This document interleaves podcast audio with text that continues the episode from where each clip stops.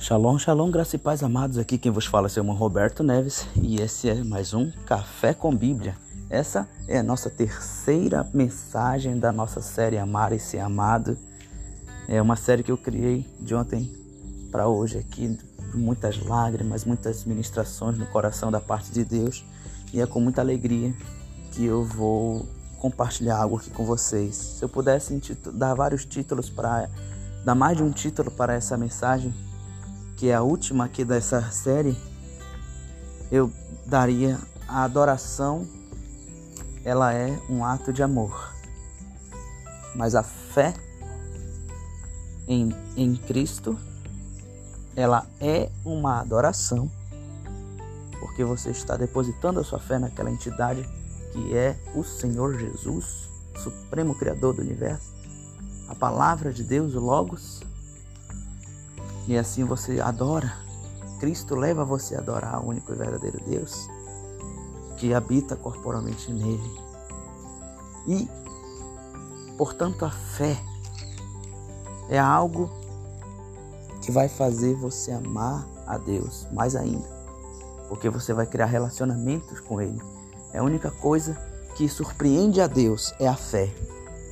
A fé é a única coisa que faz o Senhor Jesus ficar admirado. A fé é como se fosse um grande presente de amor que você dá para o Senhor e ele se sente muito amado quando você acredita nele. E a fé sem obras é morta, então você faz algo que surpreende a ele. Então a mensagem que eu quero deixar aqui, dentre os fundamentos, eu vou ler um texto sagrado, porém vou fazer várias citações aqui no estilo americano e você vai pegando no ar, no espírito aí, tudo aquilo que o seu Deus quiser ministrar no seu coração. Amém? O texto sagrado que vamos ler encontra-se no, no livro de Lucas, capítulo 18, versículo 1 em diante. A parábola da viúva iníqua. Contou-lhes também uma parábola sobre o dever de orar sempre e nunca desfalecer, dizendo: Havia numa cidade um certo juiz que nem a Deus temia, nem respeitava o homem. Havia também naquela mesma cidade uma certa viúva que ia ter com ele, dizendo: Faze-me justiça contra meu adversário. E por algum tempo não quis atendê-la. Mas depois disse consigo: Ainda que eu não temo a Deus e nem respeito aos homens, todavia essa viúva me molesta. Ei, que de fazer-lhe justiça, para que enfim não volte e não me importune muito. Disse o Senhor Jesus. Ouviu que o, o que diz o, ju, o injusto juiz?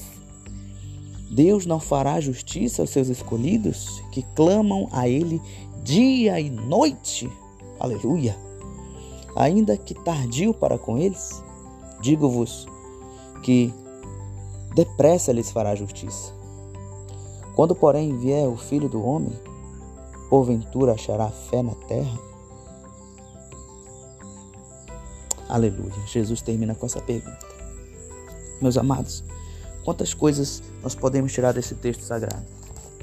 Nós, para fundamentar que a fé é algo que impressiona Jesus, lembre-se que as únicas fé que Jesus admirou foi da mulher cirofenícia que disse que até os cães, até os cachorrinhos comem das migalhas. Existe um contexto histórico ali para a gente estudar um outro momento, né? Do porquê que ela. Como eu gostaria que alguém mandasse aí no direct, no WhatsApp, é, por que, que a mulher falou sobre que os cachorrinhos comem da mesa? eu ia amar responder com mais tempo. Eu estou fazendo de tudo para que os podcasts fiquem aqui mais concisos, objetivos e cirúrgicos, e aí eu tento não abrir muitos parênteses, mas é muito linda essa questão. Muito bem. O centurião que disse ao Senhor Jesus: Basta uma palavra tua e o meu servo será curado. E Jesus disse que nem Israel ele achou uma fé do tamanho daquele homem. Algo que impressiona Deus.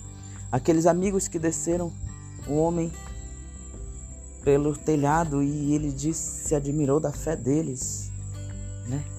Então a fé é algo que faz o Senhor ficar admirado. Então, pela lógica, eu fico com certeza lembrando de Abraão, o pai da fé, que ia mesmo sacrificar o seu filho porque sabia que Deus tinha que cumprir a promessa, portanto, iria ressuscitar o filho para cumprir a promessa.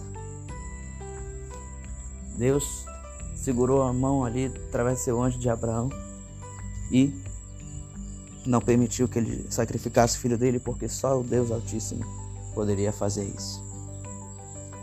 A fé impressiona a Deus. A fé que levou Josué a ter tantas vitórias. A fé, o escudo da fé. Essa é a forma de amor, uma forma de amar a Deus. Perceba que quando Deus, Jesus vai falar de fé nesse texto, ele fala sobre a importância de orar sempre e nunca desfalecer. Por que orar? Porque orar ao Senhor é, é relacionamento. Nós devemos ter uma vida de oração. Quando a palavra diz que nós temos que viver em, je, de, em jejum e oração, não é para fazer um jejum só porque tem alguma coisa para eu fazer ali. Não, é periódico. É para mortificar a carne, para quebrar o demônio, a casta da incredulidade, segundo o texto lá que o Senhor Jesus fala. Sobre esse, essa, essa parte do jejum, que só sai com jejum e oração, essa casta. É a casta da incredulidade ali no contexto, diz isso. Então é algo periódico. É algo que faz parte da vida do cristão a oração. Nós não devemos fazer um culto de oração, nós temos que viver em oração. Nós temos que respirar fundo e poder dizer, como disse Elias, como disse Eliseu, na, na presença do Deus o qual eu vivo, no qual eu estou. Não é eu vou entrar na tua presença, não, eu já estou na presença de Deus. A minha cultura, a minha criação da minha infância pelo meu pai, meu mestre, foi de batista puritano. Para os puritanos, meu amigo, você não faz um culto. A sua vida é um culto. Oh, aleluia. Aleluia. Só quem ama a Deus aceita isso no coração e arde como fogo essas palavras. Aleluia. E é lógico, a lei é didática, nós vamos perceber que nós não vamos conseguir sozinhos. Nós vamos precisar do único mediador. Vamos precisar do nosso amigo Espírito Santo. E ele está ele está do nosso lado, ele foi enviado para nos consolar. O Pentecoste proporciona isso, o avivamento. Nós devemos orar sempre. E Jesus deu um, o exemplo de um juiz iníquo, que nem sequer temia Deus, quanto mais o Senhor que está atento às orações que são feitas no lugar que consagramos para Ele na nossa vida, no templo, nos templos que nós historicamente descobrimos que é, que é muito necessário para a igreja, para o ajuntamento do povo de Deus. Sabemos que nós somos a igreja, porém, quando nos congregamos ali todos juntos, continuamos sendo a igreja. E os olhos do Senhor, os ouvidos do Senhor estão atentos à oração que é feita nesse lugar. Aleluia. Meus amados, o Senhor Jesus termina indagando: Quando vier o filho do homem, porventura achará fé na terra? Ainda vai ter seres humanos que amam a Deus? Tem uma música da Sofia Cardoso, que é a minha cantora favorita, minha e do meu pai. Muito inspirada por Deus, que diz assim: Até quando, Senhor, tu irás suportar? Os homens negarem a tua existência afirmando que surgiram de um animal, sendo amantes de si mesmo. Até quando, Senhor, tu irás suportar? Adorarem deuses de ouro e deuses de prata. Até quando, Senhor, tu irás suportar adorarem a criatura e não a Criador? Pois só tu és a vida e só tu pode tirá-las. Mesmo assim, eles continuam a te desafiar. Até quando, Senhor, tu irás suportar? Pois eu sei que tu és longânimo e cheio de amor. A terra e o mar já não suportam mais tantas guerras entre os homens, já não existe paz.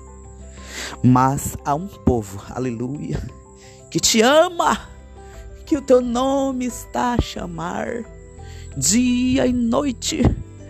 O seu nome está a buscar tua presença, sabendo que todo o poder está nas suas mãos, pois só tu, Senhor, é o autor da salvação.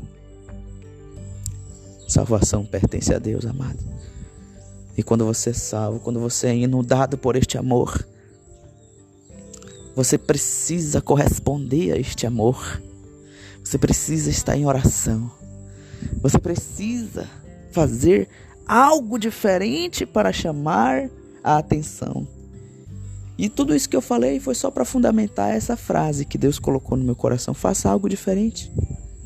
Faça algo diferente. Aquela viúva da parábola, todos os outros estavam nas suas casas dormindo, esperando a justiça, mas aquela mulher orou ao Senhor. E quando eu falo algo diferente, não é algo diferente daquilo que é sacro, daquilo que a liturgia da igreja já provou que é correto, do, dos meios de graça. Não, é diferente do mundo que está dormindo, está morto. Ore, busque a Deus, faça alguma coisa diferente. Você está sendo atacado por príncipe das trevas. Então faça voto, faça jejum, faça oração, ataque o inimigo também com a espada do Espírito, que é a palavra de Deus, mais penetrante do que a espada de dois gumes, e que penetra até a divisão da alma e do espírito, juntas e medulas. Ataque também, meu irmão. Faça como essa viúva. Ore ao juiz de toda a terra. Faça votos. Faça promessas. Faça com consciência e no poder do Espírito Santo. Use as armas que o Senhor Jesus te deu. Use a armadura da salvação. Use o capacete da, da, da, da salvação para que nenhuma ideologia maligna entre na sua cabeça. Use a coraça da justiça, fazendo aquilo que é correto, que a Torá manda, para que as apunhaladas daqueles que estão por perto de você não te mate. Vai doer, mas não vai te matar. Use as sandálias da preparação do evangelho Estude. Se você não sabe ler, digite na internet Cid Moreira e a Bíblia e ouça a palavra de Deus, porque a fé vem pelo ouvir. E se prepare com as sandálias do Evangelho, para que quando você estiver andando por caminhos espinhentos, caminhos de pedra, você não fique com os pés calejados, mas possa prosseguir caminhando para o alvo que é Cristo, marchando para a Nova Jerusalém. Use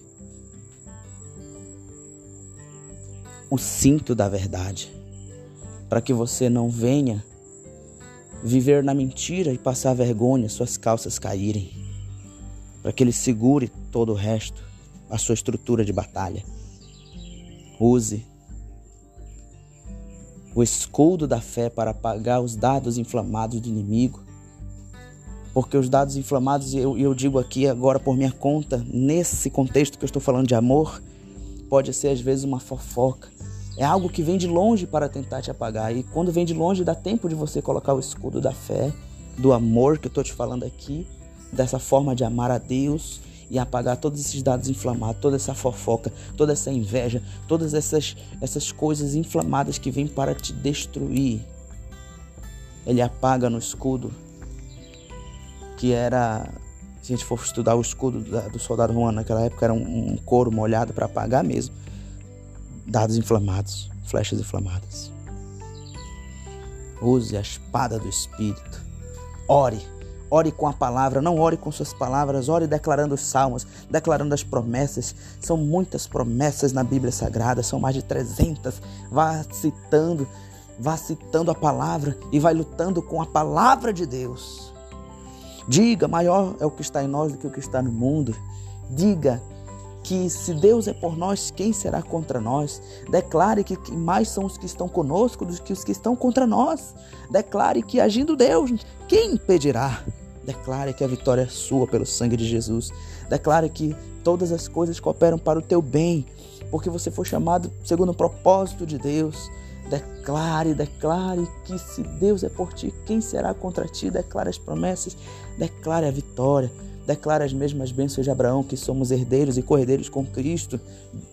Bendito será a tua casa, bendito será os teus filhos. Deus engrandecerá o teu nome. Eu abençoarei os que te abençoarem, amaldiçoarei os que te amaldiçoarem. E isso é tão tremendo que o Senhor Jesus nos orienta a orar pelos nossos inimigos, para que a maldição não os destrua, porque automaticamente quem se volta contra o Filho de Deus tem o seu fim contado, certo. Meu amado, ame a Deus através de ações de fé, através dos frutos dignos de arrependimento, porque a árvore se conhece pelo fruto.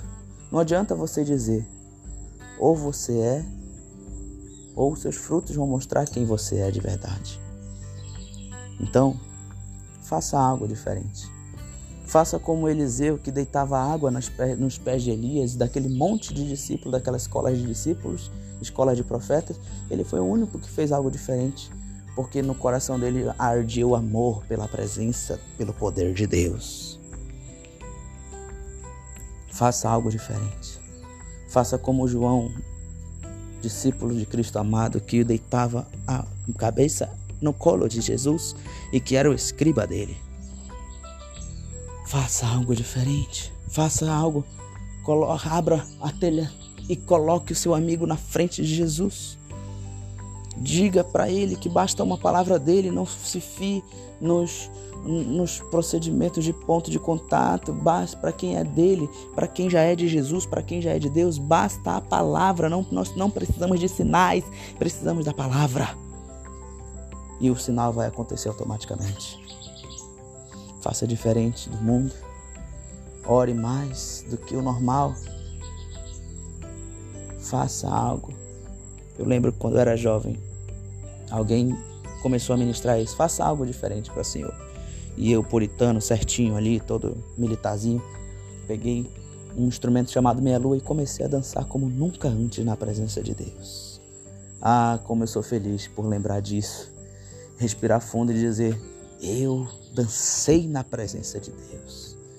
E não imoralmente, como alguns querem fazer, mas dancei cheio da presença de Deus, como Davi dançou. Davi quis fazer algo diferente, dançou na presença de Deus.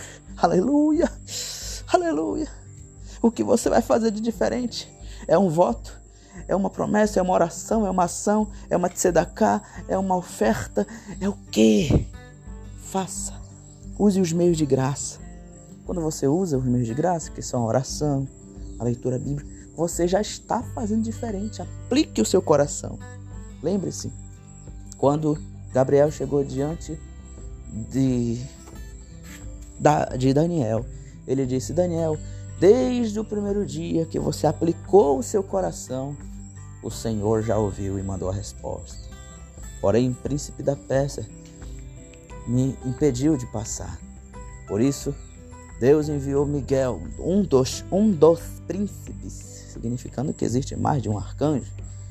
Deus pode enviar os arcanjos, meus amados, para agir nessa situação. E por mais que seja tardio, como Jesus falou ali, por mais que pareça que esteja demorando, e tem um mistério na palavra que no outro podcast eu vou explicar bem direitinho. Quando parece que está demorando, é porque está perto a vitória. E quando parece que já está perto demais, cuidado. Pode ser que prolongue mais. Mas o segredo é amar a Deus e não blasfemar. Porque tudo o que o diabo roubar da gente, Deus pode dar. Tudo de novo. Porém, se nós nos voltarmos contra Deus, estaremos indo para o lado das trevas. Então, meu amado, ame a Deus. Ame a Deus e receba o amor dele no seu coração. Receba a paz que excede todo o entendimento agora, em nome de Jesus. E seja feliz para a glória de Deus. Shalom, shalom. E até o próximo Café com Bíblia. Essa foi a terceira mensagem da nossa série Amar e Ser Amado. Espero que continuemos fazendo séries e sendo também fazendo podcasts assim, meio curtinhos, né? Que relativamente curtos, né? Porque eu é, geralmente eu consigo falar uma hora, alguma uma hora e um quebradinho, por orientação do meu amigo Daniel Abreu e da minha esposa. Estamos tentando ser mais cirúrgicos e precisos com pequenas porções assim, para que as gerações que estamos alcançando, né, possam também desfrutar e tentar absorver algo da palavra de Deus. Amém, amado? As sementes estão sendo lançadas.